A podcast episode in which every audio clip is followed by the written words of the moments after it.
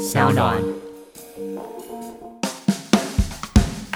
我们其实知道是说，这个修法会影响到台湾大概两百个采矿的业者的权益，所以背后的呃政商关系跟那个压力可想而知。环保团体、民间团体想要做的事情是加强这些正在采矿业者的管理。那这些加强的举动，就让业者非常害怕，说会不会这些加强造成我以后再也不能采矿？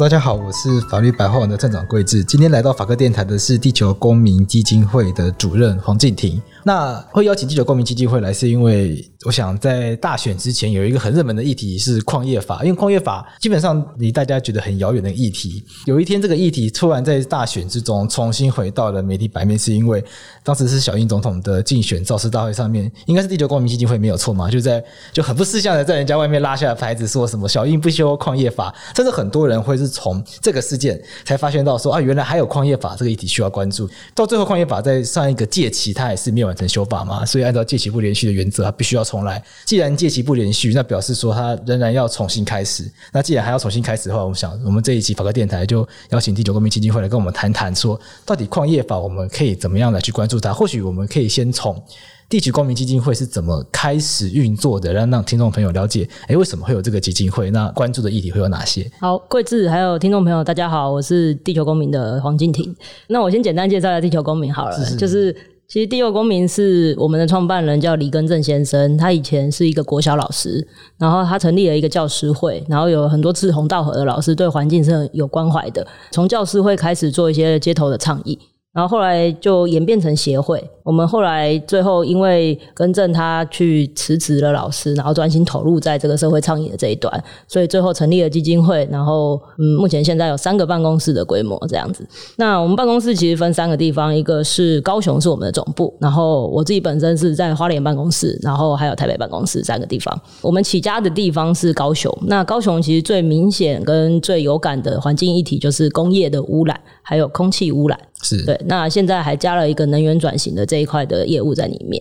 再来就是，呃，现在的森林也大都集中在华东地区，对，所以后来花莲办公室就走一个保护山林跟自然海岸的路线。台北办公室则是行政中心嘛，所以很多倡议的行动都要在这个地方发生，所以会有这样的分工。你说李根正老师本来是学校老师，对，是不是有一个契机，或者是他看到了某一些问题，他很希望？他才想要投入去解决。他当年是国小的美术老师，哦，是美术老师，对，所以他那时候的专长就是书法哦，以及一些水墨画这样子的一些呃美术作品。那基本上他都是做自然物的这些描绘啊，或者是山林啊、森林的这些东西，所以他本身是很热爱这一块的，对环境就有一些热忱。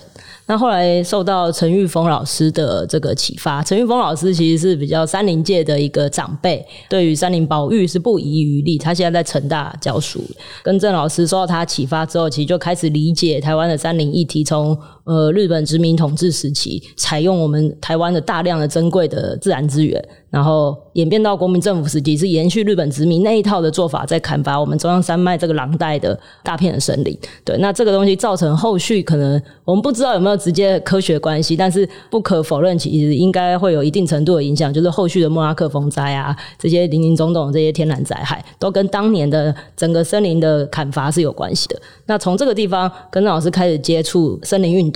然后进而做到环境倡议这一块。我、哦、是一开始是从关怀森林的这个部分出发，没错。那早期在关注这个山林啊，或关注这个森林啊，会从哪些面向去切入？其实那时候的呃政府的政策面就是呃我们台湾的农委会林务局，它的存在的功能就是要经营森林。那为什么要经营森林？是因为我们要使用它，所以要永续利用它，所以要经营。但是林务局那时候的一套政策，其实就是我经营森林就是砍树，我把树砍下来之后，再种新的树上去，等它长大我再砍下来，这样可以永续利用森林。但是呃，台湾其实在很多地方是不适宜砍树的，就是它可能坡度很陡。呃，在很环境敏感的地方，容易有土石流或是崩塌的地方，那这个如果还是比照一般的森林办理的话，就会有灾难的可能性。那为什么第九公民基金会会从关注森林保育一路又往这个工业污染啊、空气污染，感觉就回到都市里面那种感觉。是，呃，因为其实我们是一个不接受政府资助或者是拿到任何政府案子的基金会，我们只真假的只接受小额捐款。对，我们连企业捐款都会审慎考虑，看我们的业务跟他们会不会有冲突，会担心利益冲突的部分。对，因为我们要监督的其实就是政府跟企业。对对，那他们相关的这些污染或者是环境的破坏，那我们如果还拿他们的资助，我们就没办法正当的监督它。所以我们是只收小额捐款的。那既然这样的话，我们其实。我们总部在高雄嘛，高雄不止森林一体啊，它还有很多其他的环境一体，所以慢慢的、慢慢的，我们就开始关注这些题目，开始去延伸到不同的跟环境有关的领域。嗯，那矿业法是从什么样的契机开始去关注起？因为矿业法应该。这样听起来，矿业法应该也是属于比较跟森林有关系嘛？没错，因为毕竟采矿要砍树嘛。那地球公民基金会是从什么样的契机开始去关注到矿业矿业法这样的议题？好，我们基金会今年是第十二年，我们在二零一三年的时候开始关注矿的题目，六七年的时间，六七年的时间。对，那那时候我们其实不是像矿业法这么大的题目在处理，而是采矿的个案，因为我们之前关心森林嘛，采矿竟然可以在保安林里面采矿。哦，那保安林其实是台湾非常严格法规去处理的森林，是要保护下来。因为那个森林有它的目的，它要保护森林下面的人，或是森林涵养的水源来供应给人类使用，所以它是有保护标的的，它有一个目的的。但是却在保安林里面是容许采矿这个行为，这是一个几乎无法恢复的一个开发行为。我们去检视这个件事到底为什么会在台湾的好几个地方都发生了。后来我们才发现，原来是我们的矿业法。以及保安林的相关法规都有一些条款是允许这个事发生的。那我们就开始从二零一三年慢慢收集了好几个个案，然后每一个个案都有不同的问题，但是那个问题最后直指的都是矿业法允许他们这样做的。所以后来我们才发现，原来台湾的一些山林的采矿的破坏是合法的，竟然都是合法的。对，那那个法其实回头检视，就是它有一些现代的观点下是不合理的。所以我们才觉得，哎，要开启这个修法的工作。那你们会觉得矿业法它目前有哪一些地方是不合理的部分？呃，我们其实最常讲的就是两条，我们是要戏称叫做“霸王条款”的条文。这样，第一个霸王条款其实就是跟我们的财产权、人民的财产权有直接冲突的，就是四十七条。它是说。如果这一块土地的地主哦，他是不同意采矿的，这个采矿的业者，他只要拿到了经济部核准的矿业权，他是可以不经过这个地主同意，直接在这个地主的土地上采矿。完全我们说的占我大屋夺我田条款，所以是不经地主同意就可以直接采矿。对，那另外一条，你刚刚说有两条。对，另外一条是在扁政府时期，阿扁执政的时候修进去的，呃，是三十一条。呃，业者要能采矿，他是拿到经济部的一个矿业权的许可，他才能在这个矿业权范围内去采矿。那这个范围呢，这个许可是有年限的哦，一次最长法规是规定二十年。那二十年之后呢，他还想要继续采矿的话，他就要申请矿业权的展延，我们叫矿业权展现。那这个展现，呃，在这个法条里面规定，原则上是许可，只有几个例外才会去驳回。那这个例外呢，就是呃比较笼统的，就是比如说。呃，这个业者有不合法的越区采矿的行为，或者是他有该缴的费用没有缴等等之类的这样的行为，他才会不许可。所以基本上标准非常低，好，几乎可以说没有标准，他就会无条件让他往后延。往后延二十年这件事，如果有任何一个其他的机关说啊不行，这里现在是保安林了，我不让你再继续采矿了，那这个说这句话的机关就要赔偿给业者他的损失。所以会造成很多主管机关，比如说水源的主管机关、森林的主管机关，他们会没有办法再去做这个主张，因为他们可能要负担的就是后续的巨额的赔偿。OK，所以现在主要这个听起来让人觉得很很匪夷所思的地方，就两一个两个嘛，一个是 可以不经过地主同意就直接用人家土地来挖矿的这个部分，再来是他这个矿业权的展现，第一个是原则同意，然后不同意的话，政府要来。有点赔款的部分，那我们初步来厘清一下，而且我们先带听众来理解整个矿业法所设定的整个时空背景以及它相关流程。好，就是说，譬如说，包括矿场申请，为什么会有这样的规定啊？那如果法律白话文，假设想要经营矿场，但这个说梦话，那我可能我会需要面对的行政流程有哪些？好，OK，也许这样的方式可以让听众朋友更容易理解，说，哎，这两个争议点它其实是落在哪一个程序的哪一个环节上面？好啊，没问题。就是假设我是一个要采矿的业者。OK，那我会跟经济部申请第一个东西叫做矿业权。对对，我要去一个地方钻几个洞，那个叫做探矿。那它不会是大面积的，它是呃一个大的，比如说一个山头，我想要知道它的矿脉大概的分布位置，所以我要去钻，比如说三个洞去探矿，就推论说，哎，这个地底下面有多少我要的矿。好，那这个大概的范围出来之后，他就用这个范围去申请矿业权。因为矿是是法法定是国有的，所以你采矿要申请矿权，它的概念是不是这样？没错，没错，而且这个权利是排他性的，就我申请了之后，贵资就不可以申请。是。那第二个步骤是你实际要开挖的时候，你要在这个矿业权范围内去申请矿业用地，是你实际开采的范围。那这个东西的面积，我们现在来看，其实矿业权可能都动辄三四百公顷，但矿业用地可能一两公顷、两三公顷，因为业者会去评估他现有的财力状况、他的产销的状况，来决定他要开挖多大的面积。那那个就是申请矿业用地。那在这个矿业用地的申请上，它就会需要经过非都市土地使用管制规则的限制。就是呃，林业用地基本上是容许使用，但是农牧用地哎、欸、就不可以使用。OK OK，所以那个就要再变更土地才有办法去。哦，这边就会涉及到都市计划里面土地分区的这个问题。对，非都市的部分。是是。那如果都确认完土地矿业用地之后，它就可以开始挖了。对，那这个地方如果矿业用地它跟环境敏感区域重叠的话，它还要环评。OK，所以有其实有好几个把关的机制。那我们刚刚提的那个矿业权展延二十年，这个就是在第一个阶段的那个矿业权。OK，是二十年是指矿权的部分。对对对，对，所以它矿权是不是你像这样听起来，它矿权应该都会先申请很大。对，然后用地部分就先按照自己规模看它的能耐，看规模就不一定，也许三百公顷之后，他先挖一公顷的地。对，没错。那所以假设这一公顷挖完了，他就这二十年内，他就可以再去用这个矿权申请其他的矿业用地。没错。他可以在这个区域三百公顷的区域再去找另外一个一公顷、两公顷来申请。那他已经申请到了矿权，可是他又没有挖，那其他的矿场没办法进来挖，是这个意思吗？对，没错，这是保障业者的，因为当时的这个法的架构的背景是希望可以保护业者的投资，因为采矿不是一个轻松的产业，它是一个高成本的投入。那后面。衍生的原住民咨询同意权的问题，听起来也会落在矿业用地的这个环节上面。是不是这块地如果用到了原住民的传统领域的话，它就会有这个问题出来？还是说它在更前面的矿权其实就应该要处理？现阶段的矿业法是没有任何跟原住民有关的规定。对，但是我们的原住民族基本法的规定叫做。开发行为要资商取得部落同意，这是原基法二十一条，那就很有意思。就是矿业权设定跟矿业用地核定哪一个阶段算是开发行为.这个有非常多的讨论。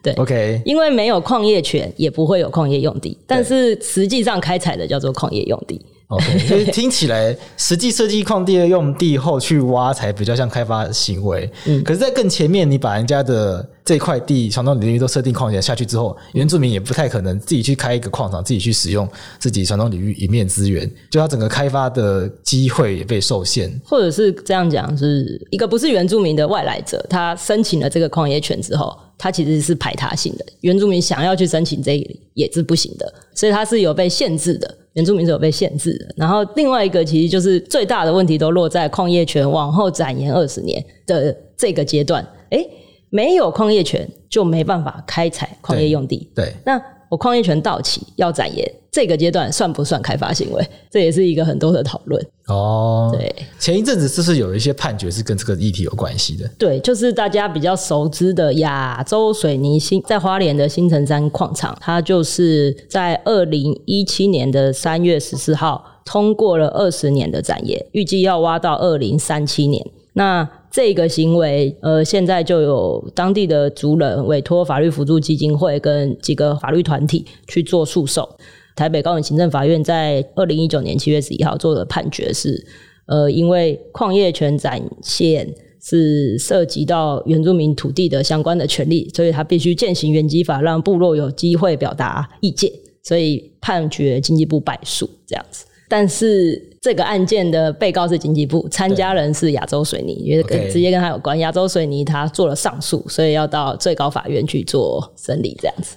OK，这边跟听众朋友解释一下啦，就是说在行政诉讼中，其实行政诉讼中就是人民告国家的常，比较是常态了。当然偶尔也会有国家告人民，但不常见。所以行政诉讼就是人民不满意国家的行政。那在这个案件中，就原住民可能新城乡这边的原住民，要么不满说经济部怎么可以在没有经过原住民同意，而且这个原住民同意是原住民基本法保障的一个权利，没有让我实践这个权利，就同意亚洲水泥展现的这样子的申请案，所以就不满就把经济部告上法院。但这个案件中，同时会有一个人被影响，那就是亚洲水泥。如果经济部败诉的话，亚洲水泥它本来已经拿到权益就会被撤销，所以在行政诉讼中会有一个。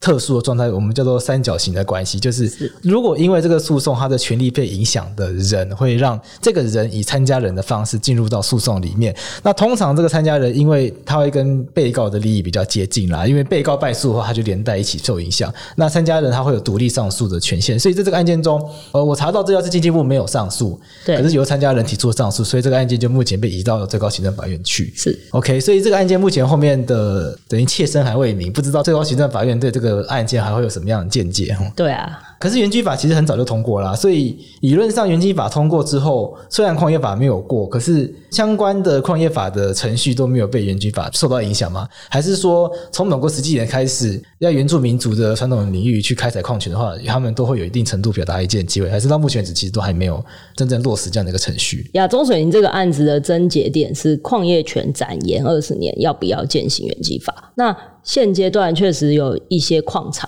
台湾有一些矿场在新申请矿业用地的阶段有践行咨商同意权，是对。那呃，有些被部落同意了，有些被部落不同意了，就没办法开采了，也有这样的状况，对。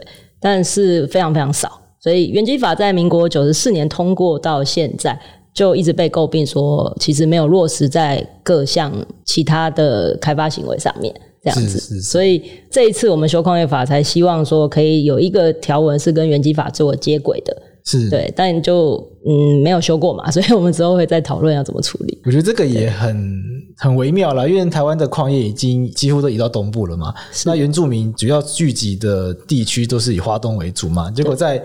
矿业法里面没有去处理到原住民基准法已经赋予他们的权利，那确实是一个问题。那回过头来讲到刚刚的第四十七条、第三十一条这两条。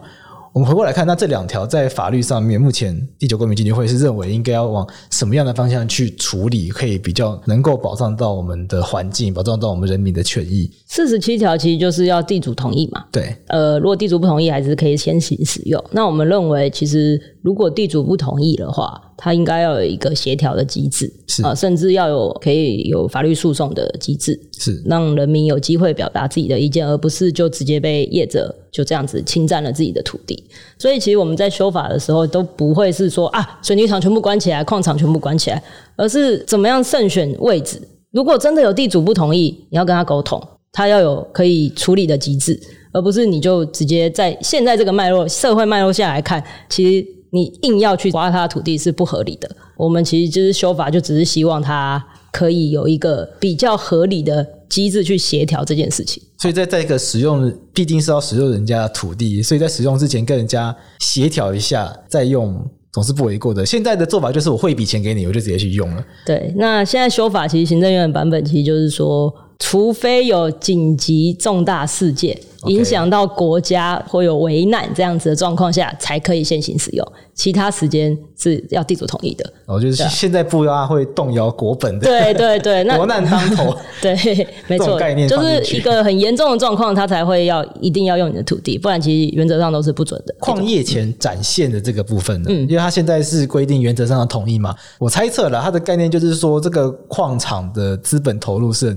很巨大的，所以原则上要保障这个矿场的。权利嘛，对，没错，概念是来自于像这样子的矿业法整部法啊，其实它比较是偏重在保障采矿业者的权利的概念下去设计的，所以业者已经投入积聚了二十年后，他想要继续挖矿，没有理由不准他。那在二零零三年阿扁执政的时候，那时候是尤习坤当行政院长的时候，对，就我刚刚有提到的高铁、雪隧。东西横向的快速道路都在建设的过程中。对，那那时候我记得尤院长一上来，其实就是宣示这三个东西要尽速完成。在这样的背景下，我们可以想象那个水泥啊、矿石的使用量其实是高的。因此，三十一条从本来只有规定很基本的就是矿业权展现要有什么步骤，到变成更进一步的是原则核准它展延，例外才会驳回它，就在这个背景下去修改的。所以三十一条本来没有这样子的规定，对，本来没有，就是从对岸搬过来的。对岸搬过来还还没有这个规定，破迁来台时的时候还没有这个条文，就是台湾自己长出来的条文。那政府机关如果不同意展延，需要补偿，也是在二零零三年加进去的吗？没错，没错，在这个时候加进去。我们这边是不是聊一下一些比较政治敏感的东西啊？因为你刚刚有提到说，这个二零零三年是民进党政府 执政时期放进去的嘛？可是因为当时民进党政府在国会并不是多数党，所以如果用这样子的一个方式。是不是有更多的背景脉络可以让我们理解说，哎，这个确实是在当时有这样的一个说法，是有这样的一个根据的？嗯，我其实能找到的资料没有那么多，但那时候确实是阿扁执政，尤其坤当院长的，民进党是国会少数，国民党是国会的多数。那在那个时候把这个法规修成这样，我去看那个那时候的立法说明，他其实就是说，他同时修了另外一个条文，叫做危害公益。如果采矿危害公益的话，是不可以采矿的。所以他认为有这个条文在。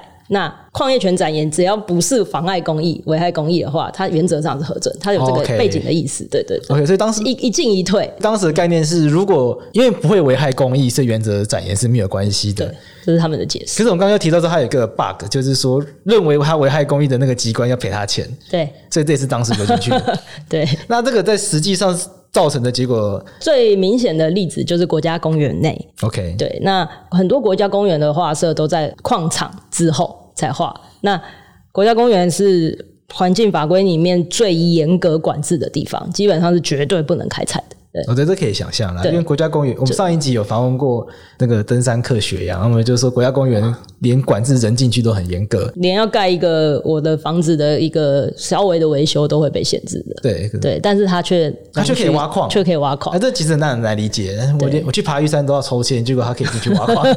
对，就是那时候允许嘛。那后来保育意识抬头，社会的氛围一直有这个抗争。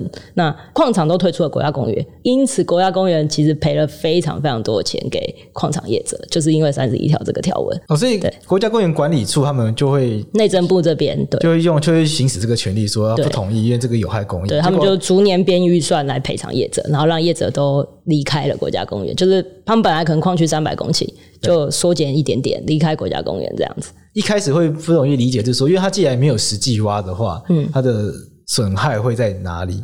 我们其实也有在讲说，哎，矿业权划这么大，矿业用地一点点，这样合不合理？也有一个说法是说，其实尽量让矿业权范围跟实际开采范围接近一致，哦，那可能在管理上就不会有这么多问题。你是用地的地方有比较多的管制，要环评，要要取得部落同意这些事情，对。但是权设权的时候竟然没有嘛，对吧？那小一点，比较符合实际开采的，这样会不会是比较好的状态？但是对于经济部来说，他们认为业者有权利在。矿业权的 A、B、C 三个地点采矿，中间可能还可以架设很多什么高架桥或者是缆车这些的来运送这些矿石，对吧？如果我们限缩了它这个矿业用地跟矿业权的面积的话，它就会很难做这件事情。可是架设缆车运送矿石有一定需要矿业权吗？诶、欸，基本上都要在矿业用地上。可是如果没有权，就不会有用地。哦、大概可以理解他的意思。是我们是不是给听众朋友一个概念，就是说，因为刚刚一开始有提到说矿业权，它有时候它划设很大，可能都三四百公顷。嗯，那三四百公顷它大概是多大？嗯，大概就是呃，我们算一下，大概是二十二个博尔特区以及十五个大安森林公园的大小。那真的是蛮大的，是蛮惊人的，是蛮惊人。那有没有有没有一些行政机关，因为他不想要赔钱，或者是他？他确实没有能力去支付，因为国家森林公园有能力支付，也是靠政府逐年编列预算。那毕竟是国家级的嘛，是，所以这个预算的编列不能说容易啦，但是比较找得到钱呐、啊。是，那地方政府有没有这样子的一个权利去认为它有害公益？在矿业法的架构下，我们其实问过矿务局，他们的妨碍公益怎么认定？基本上。他们打不出来哦，真的吗？他们没有任何妨碍公益认定的相关办法，真的吗？所以他们其实没有在用刚刚讲的扁政府时期修进去的那个妨碍公益的条文。OK，所以修进去了，可是实际上这个条文没有形同具文啊，没有在用。因为通常法案成为法令之后，它会有一些空间是行政机关要去填补的啊，譬如说妨碍公益这种用语。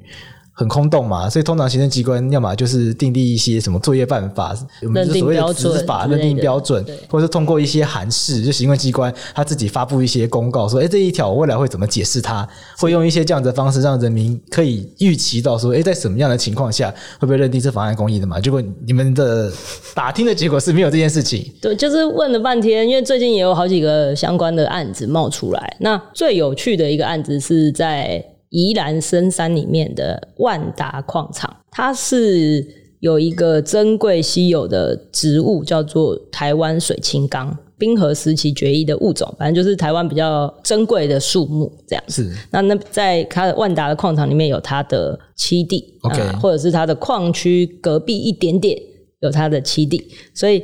林务局是珍贵稀有动植物的主管机关，农委会林务局这样，那他们其实就迟迟的没办法去划设这个珍贵稀有的水青缸的保护区，因为卡在矿业法，哦，对他们没有金额去做这个事情，但是这个案子现在就卡住了，就卡关了，就卡关了，对，就农委会没有去划设。然后业者也没有继续申请，就停在那。那回过头来，但在上一届接受这个修法遇到很多的卡关嘛？你大家可能会疑惑，就是说，如果这是二零零三年种下的恶果，为什么隔了十几年，大家才重新开始关注到说，哎，矿业法它应该要再来处理它留下的一些问题？有几个关键的契机哈，就是刚刚有提到的亚洲水泥新城山矿场的展延，它是在矿业法准备要修法的前夕。经济部用三个月的方式把它展延过去。那当时的时空背景是这样哈，呃，我们二零一三年开始处理矿业的题目嘛，然后慢慢的发现法要修，所以我们也找了律师跟几个团体一起合写了矿业法的民间的草案。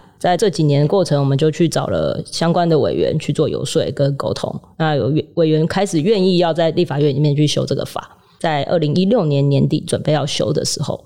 相关的质询啊，施政咨询啊，经济部的质询，立委去做这些矿的题目的询问，都已经创造出哎，就是要修法的这个氛围。但是在一七年的三月，经济部在质询台上都没有告诉立法委员说，他们通过了这个备受瞩目的关键的这个案子，叫亚泥新城山矿场的二十年。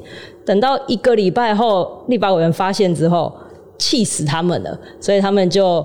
非常不能接受，就是在立法委员的眼皮子底下就做了这个事情，而且大部分的展延案都大概要半年一年的时间。可是亚尼的案子在三个月就通过了，他蛮明显的，其实是要在修法前让他展延的，这是第一个契机。那第二个契机其实是比较伤心的事情，就是齐柏林导演的意外，在同年的六月十号，是齐柏林导演呃飞机掉下去。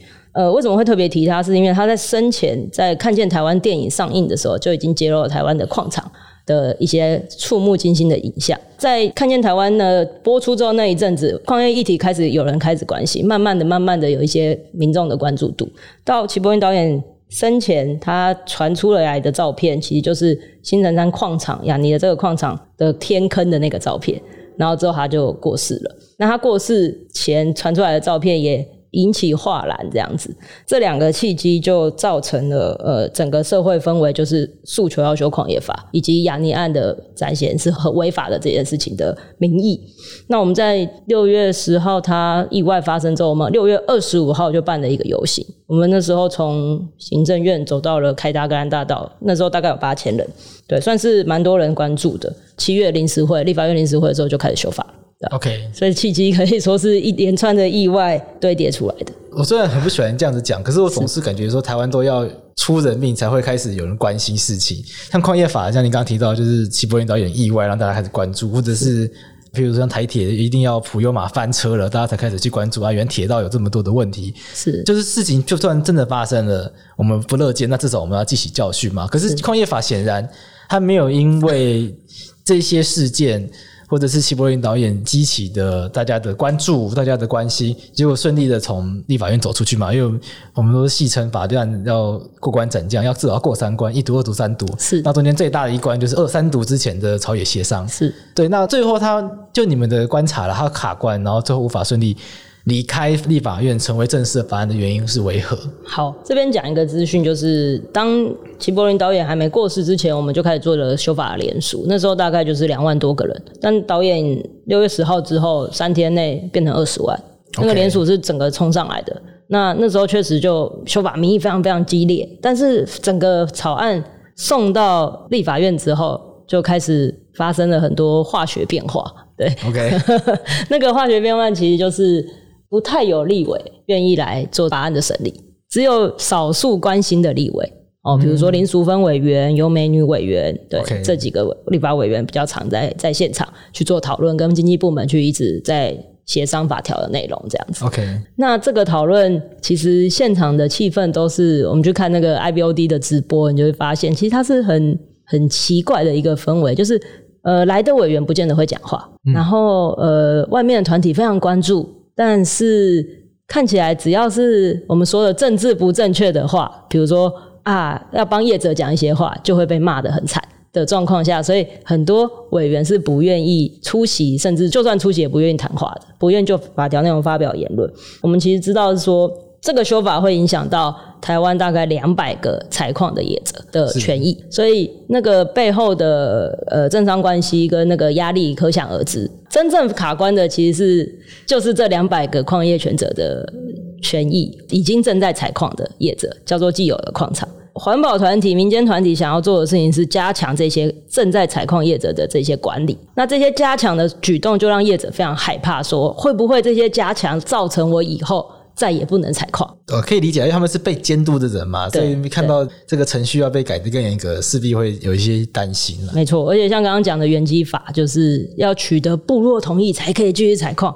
取得部落同意对业者来说是一个难以想象，我这辈子从来没有做过的事情。我到底要怎么取得他们的同意？对对，那部落不同意的话怎么办？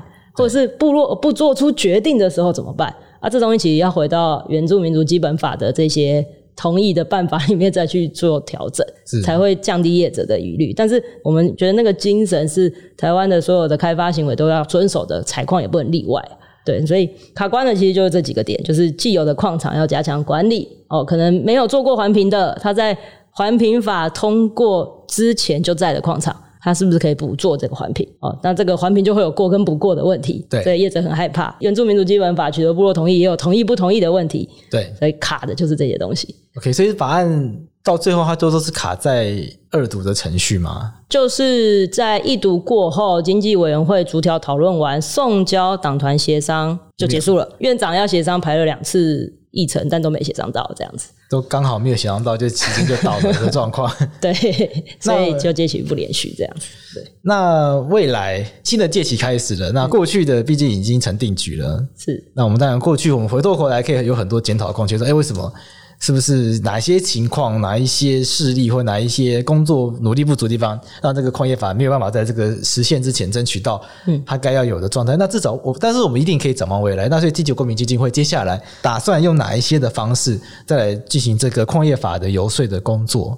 诶、欸，我们讲比较修法技术端的，就是我们要把法条里面知道卡住、完全不能动的。条文调出来，以及跟行政部门，就是经济部公务局这边去讨论说，诶，到底有没有修法之外可以处理的行政作为？就是你其实妨碍公益，你可以去有个办法来认定嘛。或者是环评这件事，如果大家认为，诶，已经开发的地方还要再去做环境影响评估，是很难想象的事情。但我们环保团体要的只是要有评估，而不是什么事都不做。那它不见得是修法。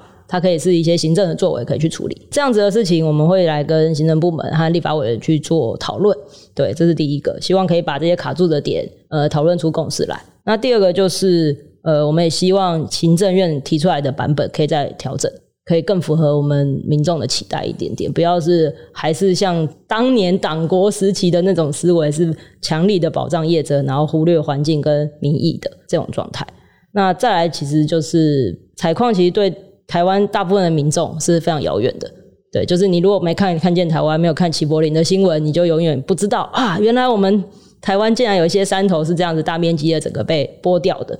这个怎么样拉近这个题目跟民众的距离？啊，之前其实有很多网红有开始谈矿业法了，在我们一些行动之后就比较有曝光，但是大家对于为什么要修这个法，以及这个法。造成的什么样的问题，其实是还是很陌生的，所以我们会花比较多力气来跟公众、跟民众去做对话，希望可以让更多人理解这件事。最后一个是最重要的是，台湾究竟对于水泥跟矿石的需求量是什么？这个东西我们会督促监督呃经济部去把它算出来。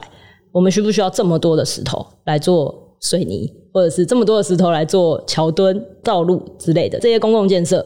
我们需要多少矿石，以及什么样的地方采矿才不会有这么多的问题？环境问题、民生的问题、人民的安全的问题，这些去把它位置盘点出来，需求量盘点出来，对在一起之后，有一个上位的指导政策，才有办法真正的去管理台湾所有的矿场。台湾的矿这个挖出来都是内用吗？这个问题我查过一个数据，在二零零八年的时候，我们有最高达到五成是外销的。但随着社会的演进，环保意识抬头，现在的数据大概是两成外销，对，百分之二十是外销。所以宜兰花莲台东挖出来的，仍然有两成是可能花莲港就运出去了。没错，就是有还是有外销的部分，所以我们也希望进一步来检讨，说到底需不需要外销？不外销的话，这些业者有没有办法生存？如果有办法，或者是呃，我们讲更积极一点，就是台湾有很多三十年以上的老屋。它可能需要拆掉，那拆掉这些石头是不是可以怎么样的处理之后再来重新盖房子？用回收的材料来减少天然矿石的开采，这样的科学的调查是不是要开始做了？大概就是这两个部分，我们认为不需要外销，然后以及。可以有更多循环的方式来减少天然矿石的开采。那我们最后来谈最后一个环节，就是说我们前面讲的都是跟政府的游说的部分。对。那回过头来，还是要地球公民基金会在做议题倡议的时候，一定还是要面对群众嘛，因为还是要跟群众沟通嘛。那在大选期间，毕竟这样子的一个丢布条，那丢布条方式，不少英粉是不开心的。是。那这个事件对你们有没有一些影响？坦白说，你觉得？其实是这样的，我们在丢布条之前，我们开了一个月的记者会，整整一个月。我们十一月开始开了四场记者会，目的是什么呢？因为我们希望在上一届的立法委员的任期内去做完成那个修法，但是看起来就没有要动。那我们想说，要怎么样让立法委员可以去执行蔡英文曾经承诺两次的修法的承诺？那我们开了记者会，去立法院诉求，去行政院也去诉求，但是都没有得到任何回应。所以我们最后好巧不巧，在休会前一个月，就是蔡英文的全国竞选总部的造势晚会，地点就在我们台北办公室的隔壁。也不是故意的，就是这是地点很巧，就是对，刚好有地利之便。对，然后我们想到了一个方式，就是我们也不会想要去闹他的场啦，因为我们其实对于比如说亡国感或者什么也都很有感觉。对，我们希望台湾的民主是往前走的，所以我们要的只是要提醒蔡政府，哎，你承诺过，你要把它修好，这样子，要在这个上个会期修好它。我们准备了两个布条，一个叫做上联，就是大家看到的“小英不修矿业法”。对，媒体主要拍的都这一张。对，那下联叫做“国土就会败光光”。我们的意思是要提醒蔡英文说，如果你不修，国土会被你败掉；但是如果你修了，在环境的法案的成绩单里面就会有分数，就会加分这样。但是那天的风非常非常大。我们最后只成功放出一条，哦，真的，所以看起来就是一个指控。对，小英不修矿业法，看起来就是指控。对，但它其实也是一个事实。所以在那天丢完布条之后呢，我们就收到了大量的退捐款的惩罚。是是是，对，然后以及很多网络上的这些留言都是很不能谅解跟不接受的。是对，但大概三天，我觉得还有一个，我们除了丢布条之外，还有一个事情是我们在。竞选的这个台子上，准备政治人物准备上去发言的时候，会有一个一秒钟的安静，因为大家等他说话。对啊，在那个安静的 moment，我们就用大声公去放。说快修矿业法，放一个很大的声音从我们办公室的窗户放出去，这样子。OK，所以那一瞬间大家都听得到。对，就大家就突然都听到了。对，就这两个事情被呃我们的支持者或者是网络上的很多挺音的粉丝来说，就是不能接受，就觉得我们在闹场，对吧？但是我们其实要澄清一下，就是我们其实不是真心要闹场，我们真心要闹场其实不是这种做法，我们是很远的，在我们的办公室，在那个整个肇事现场的最尾端。去做这个.这个事情，丢布条，丢布条其实不影响人嘛，对啊，它就是一个让希望让台上的人可以看到，对对，所以布条很大，但是其实并没有影响到。那那个声音确实就是有一点点干扰，尤其是因为声音很大，要传到那个舞台上，所以在我们办公室正下方的可能蔡英文的支持者就会被轰炸这样子。这个轰炸我们其实也认为它是一个模拟，就是模拟。当采矿的他们附近的居民，他们每天在承受的这种噪音跟震动感，因为其实大家对于采矿产业最有感的就是亚洲水泥。那亚洲水泥其实有两个，在台湾现在有两个矿场，一个在新竹的关西是一个客家人的聚落，OK OK，然后另外一个就是在花莲的新城是一个泰鲁格族的原住民的聚落。这两个聚落在当年亚尼在开采的时候，呃，大概是民国六十几年、七十几年的时候。都曾经有人的房子，因为这个开采石头的爆破，造成这些石头掉到自己的家屋顶上，打破窗户，是这种距离。大家可以想象那个三四百公尺石头从天而降的那种感受。哦，好吓人哦。对，那 在二零一七年的十一月底的时候。呃，我曾经有在这个花莲的新城山的矿场这边有一个行动，跟当地的族人一起做一个封路的行动，所以我就住在那边住了八天。那那八天我就住在那边，所以嗯，每天早上起来大概十点十一点的时候会有一次爆破，然后下午三四点会有一次，大概例行是一天两次到三次左右。那那个爆破其实你在山下，你就住在部落里面，你的感受大概就是，如果你是坐在位置上。然后你的感受就是三级地震的晃动啊，这么厉害啊！三级地震其实如果你在走路或者你在开车，你可能比较不会有感觉。对。但是你坐在那边，你就会很明显感觉到，就晃了一下啊。那一晃了一下，你就会觉得，哎，是我头晕还是我怎么了？但是你那时候如果走到门外，就往山上看，你就会看到有一股烟冒上来，因为刚爆完。哦、对，所以。这个三级震动的每天的发生，其实是让住在矿场下方的这些主人非常担心自己的家园有没有一天会被怎么样。那另外一个，其实就是这些矿场下的居民，他们的天际线都会有一个输送带。就是从矿场把石头运到水泥厂的输送带轨道，嗯，像小火车这样，然后就会咯咯咯咯咯咯咯咯咯，就这样从早上八点到晚上十点不间断的咯咯咯咯，就一直有那个噪音。对，所以震动噪音跟刚刚说的粉尘，对当地居民来说，其实就是心理上很大的负担。对 OK，对，这个其实这这些东西就是我们安排好的，所以也要在这边就是趁这个机会跟大家解释一下这个事情。我们不是真心去闹场，我们只是希望提醒蔡政府可以完成他的承诺，而且在亡国感的这个大标题下面，难道我们就没有办法继续监督政府嘛？这是我们希望我们可以去挑战的事情。确实，是政府不管是谁当家了，这个权力的使用一定还是需要公民的力量来去监督的。那、嗯、接下来有没有一些其他的方法，就要给来跟民众沟通，是，是让更多民众了解这个？有没有一些民众如果想要了解的话，有没有一些管道啦，可以了解地球公民基金会在做倡议的议题？好，我们刚刚其实花蛮多时间去解释采矿的流程嘛，对，什么矿业用地啊、矿业权啊、矿业权展延这些东西，其实真的是非常的离民众很遥远，所以我们其实做了两个懒人包在我们的粉丝专业上，其实。去搜寻都可以搜寻得到，叫做矿业法懒人包，对，都可以看到。那那个内容其实就是去试图用图文的方式去解释这些复杂的程序。再来就是我们其实有有一两个长期跟我们在一起关心矿业议题的志工，他们同时是纪录片的导演。对，那他们最近拍了一部电影，也开始准备要上映，就叫做《翻越之后》。那《翻阅之后》这部片其实在讲的是宜兰的南澳的矿场的一个跟部落的之间的这个故事。他未来也会参加一些影展的这些准备，之后我们也会希望透过这个影片到台湾的各地去做播放，让人家看到矿场实际的样貌，以及住在矿场周围的人的生活这样子。再来就是可能要有一些更多的倡议行动，我们也都还在构思说怎么样。在跟政府讨论这些法条的同时间，又可以跟民众做沟通。目前想到其实就是放电影，以及请大家可以长期追踪我们的这些网站跟粉丝专业，就会有更多的资讯。这样子。好，那我们今天很谢谢地球公民基金会的主任黄静婷来到法客电台接受我们采访，来跟我们聊聊这么多跟矿业法有关的议题。那如果大家对于矿业法议题很更有兴趣的话，法白有一些文章，那地球公民基金会当然有更完整的资讯。那如果大家愿意支持地球公民基金会，推广这个议题的话，那地球公民基金会有需要你的支持的地方，捐款部分都是大家可以再考虑的部分。那我们谢谢静婷，啊，谢谢贵志。